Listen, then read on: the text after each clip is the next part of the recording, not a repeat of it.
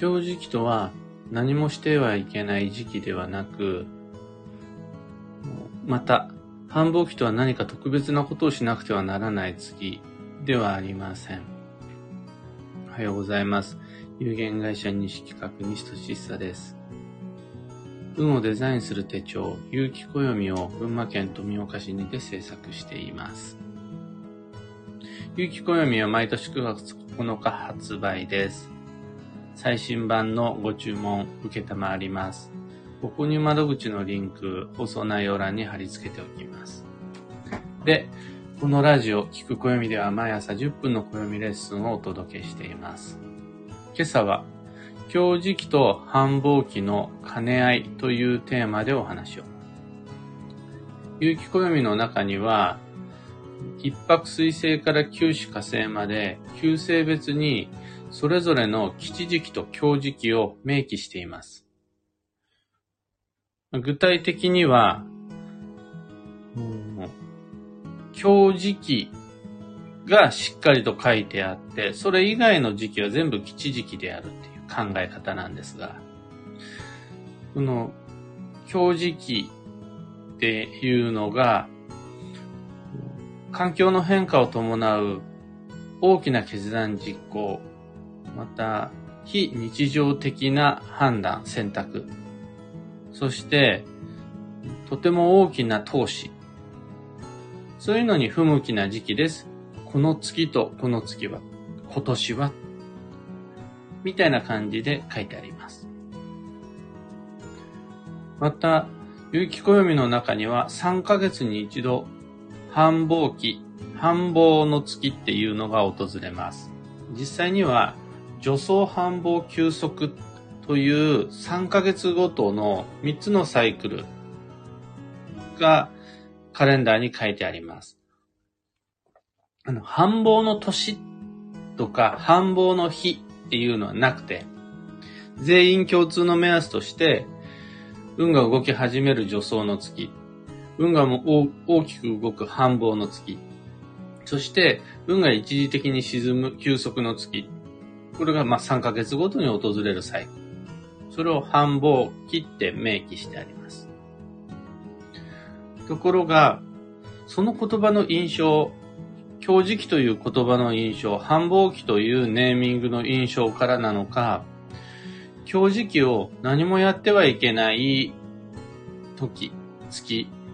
強時期には何もできないと誤解する方は非常に多いです。その都度訂正するんですが、もう、うん、そうですね。15年以上、今日時期は何もしてはいけない月ではないですよ。大きい決断さえ避けてもらえたら、それ以外のことは全部ありですよ。で、訂正しているんですが、今なお今日時期を誤解する方は多いです。また、繁忙期を、繁忙期って毎日を充実させることができたらそれで OK。休んじゃいけない時とか、なんか特別なことをしなくちゃならない時じゃなくって、毎日何かしら予定を入れて充実させることができれば、それで繁忙期っていうふうにご紹介してるんですが、繁忙期には何か大きなことをしなければならない。で誤解する方、相変わらず多いです。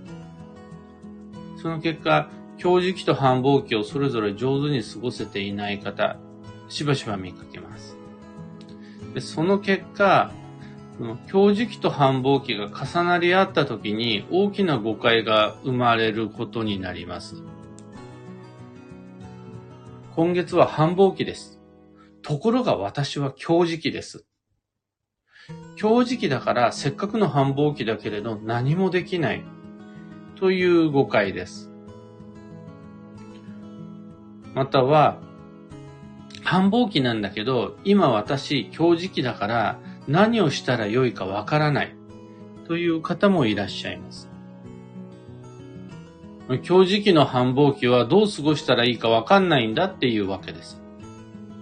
これはもう完全に今日時期と繁忙期の基本的な考え方をちょっとずれて把握してしまった結果、こじらせちゃってる感じです。うん、教時期とは、端的に言うと、転職と転居に不向きな時期です。もしくは、建築ごとに不向きな時期です。あれもやっちゃダメ、これもやっちゃダメ、全部やっちゃダメじゃなくて、転職、転居、建築を避けてもらえたら、あと大体のこと OK です。本当は、これとこれとこれとこれとこれとこれを避ければ大丈夫ですよって言いたいんですが、そこまで細かな指定をしないと分かりにくいっていう方も多いので。ただ、それを言っちゃうと全部覚えなきゃなんないじゃないですか。そうじゃないんですよ。全部共通して言えるのが、環境の変化を伴うこと、あとは、普段はやんないようなこと、そして、結構大きめのお金を使うこと、それだけ避けてもらえたら大体のことは OK なんです。だから、繁忙期であろうがなかろうが、今日時期って制約は意外に少ないです。また繁忙期っていうのもそんなに難しいことではなくって、アウトプット中心で、毎日当たり前のことを当たり前に頑張ることができれば OK なんです。家事を頑張るってことができれば、みんなに自慢できるような立派なお題目を掲げる必要はありません。職場で自分の役割を果たすために、どんな試行錯誤と努力ができるかっていう話で、転職しろとか、独立起業しましょうとか、ものすごく大きな設備投資をしましょうっていう話ではないんです。さらに言ってしまえば、転職、転居、結婚、離婚、借金、投資等、大きな非日常的決断、実行、投資、選択をしなくても、日々を忙しく充実させることはいくらでも工夫次第でできるはずなんです。だから、今日時期の繁忙期でも、忙しく過ごすことは可能です。繁忙期が今日時期だからといって、毎日やることがないなんていうことはないはずなんです。繁忙期の今日時期は、転職転居、結婚離婚などは避けた上で、お仕事交際学習を毎日頑張って向き合っていただければ大丈夫です。ここさえ押さえておいていただければ、暦の中で今日時期と繁忙期が重なった時に、どうしよう何ができるんだろうどうしたいかわかんない。ということはないはずです。今の過ごし方だけではなくて、2023年度の行動計画を立てるときにも、きっとあるはずなんです。繁忙期なんだけど、今日時期。今日時期なのに繁忙期が来ちゃうっていう時。それ何も問題ないです。毎月のように引っ越ししてるわけじゃないだろうし、毎回のように転職してるわけじゃないんだろうから、それ以外のことは気兼ねなくどんどん予定に入れていただき、ただ、今日時期には転職、転居、結婚、離婚、借金投資、車の購入などは避けた方が良いです。で、繁忙期だからといって、無理に実力を超えるような大きい挑戦、無理に自分自身が普段やらないような特別で大げさなことの予定を入れる必要はない。ということでお願いいたします。今朝のお話はそんなところです。二つ告知にお付き合いください。一つ目が有機暦ユーザーのためのオンラインサロン、運をデザインする暦ラボに関して、今は定期サイクルで毎月第1、第3月曜日の旧生学講座とか、あとは、みんなが利用することができる方位検索ツール、おむすびコンパスなどをご用意している段階なんですが、さらに新しい企画がありまして、とにかくせっかくみんなに集まってもらってるんだから、その集合値を有機暦に反映させたいということで、基地保旅行計画を立てるのに役に立つような、みんなの地元のいろんな情報を一つの場所にまとめて、それを見てもらえたら、あの北海道に行った時はこれ食べようとか、沖縄に行った時にはこれをしよう、みたいなヒント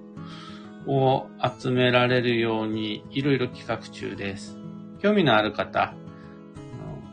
暦ラボ、もしくは運を開く暦ラボ、運をデザインする暦ラボで検索かけてみてください。二つ目の告知が、開運ドリルワークショップ2023に関して、今年のドリルはアーカイブ受講必須、推奨です。絶対録画を見てもらった方が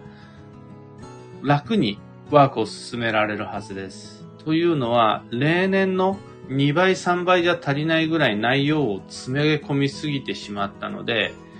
リアルタイムでついてこれた方っていうのは少ないはず。相当慣れてないとハードル高いです。で、もうすでに全てのコンテンツは出揃っておりますので、2023年2月3日まで一つずつ時間をかけてマイペースでこなしていただくことで、最後、ワークが終わった時には2023年度の運がです。ちゃんとデザインできてるっていう感じです。逆に言ったら、そのアーカイブ受講してもらえたら、今回が初めて開運ドリル参加するっていう方にも安心して全ての工程を楽しんでもらえます。そういう風に設計してあります。料金は2500円で、Facebook グループを利用したオンライン講座です。お申し込み窓口は放送内容欄にリンク貼り付けておきます。さて、今日という一日は2022年11月の4日月曜日。本年度最後の繁忙期です。やり残しを一つ片付けて気持ちよく今年を締めくくりましょう。今がラストスパートの時です。幸運のレシピはポテトサラダ。これ、芋の変化系が基地。で、の例えば、フライドポテトありです。小吹きも、小吹き芋ありだし、じゃがいもじゃなくて、さつまいもの変化系で、スイートポテトなども OK です。今日のキーワードは、蓄積、少しずつ積み重ねるというデイリーキーワードが、有機暦マンスリーに書いてあるんですが、これ、一発勝負や一撃必殺、一発逆転を狙おうとすると、失敗するからやめましょう。というご提案です。以上、迷った時の目安としてご参考までに。ところで、こちらの、スタンド FM には、レターという機能がありまして、そのレターという機能を使ってリスナーの方からこんなご質問がありました。私は人に恵まれない。どうしたらこの流れから救われるのでしょうか？苦しいです。っていうご質問です。でですね、僕としては、毎朝の配信こそそのご回答のつもりでお話をしています。暦を使って運をデザインする。そして悪循環から抜け出す。その方法をあの手この手で毎回タイトル、テーマ、お題目を変えながら試行錯誤しつつご紹介しています。第1回目から今日まで全ての配信が流れから救われる方法です。なので、そう思って聞いてみてください。他の方もこれは同じです。仕事がうまくいかないとか、出会いがないとか、全然やる気が起きないとか、個々に様々な停滞、と悪運などを抱えて、今日も一生懸命生きようとしているはずです。で、その何かしらの不具合を抱え、その場で悩み迷っているとしたら、すべての放送回をそこから抜け出すための具体策の一つであると思って聞いてみてください。そちらにそのつもりがなかったとしても僕は最初からずっとそのつもりで配信し続けています。流れから救われる方法というお題目を作る必要や、やる気が出ない時のやる気の出し方というお題目を掲げなくても、例えば、強磁気と繁忙期の兼ね合いっていうタイトルでお話ししている時もすべてそこからの抜け出し方であると思ってお話ししています。それでは今日もできることをできるだけ西企画西としっさでした。いってらっしゃい。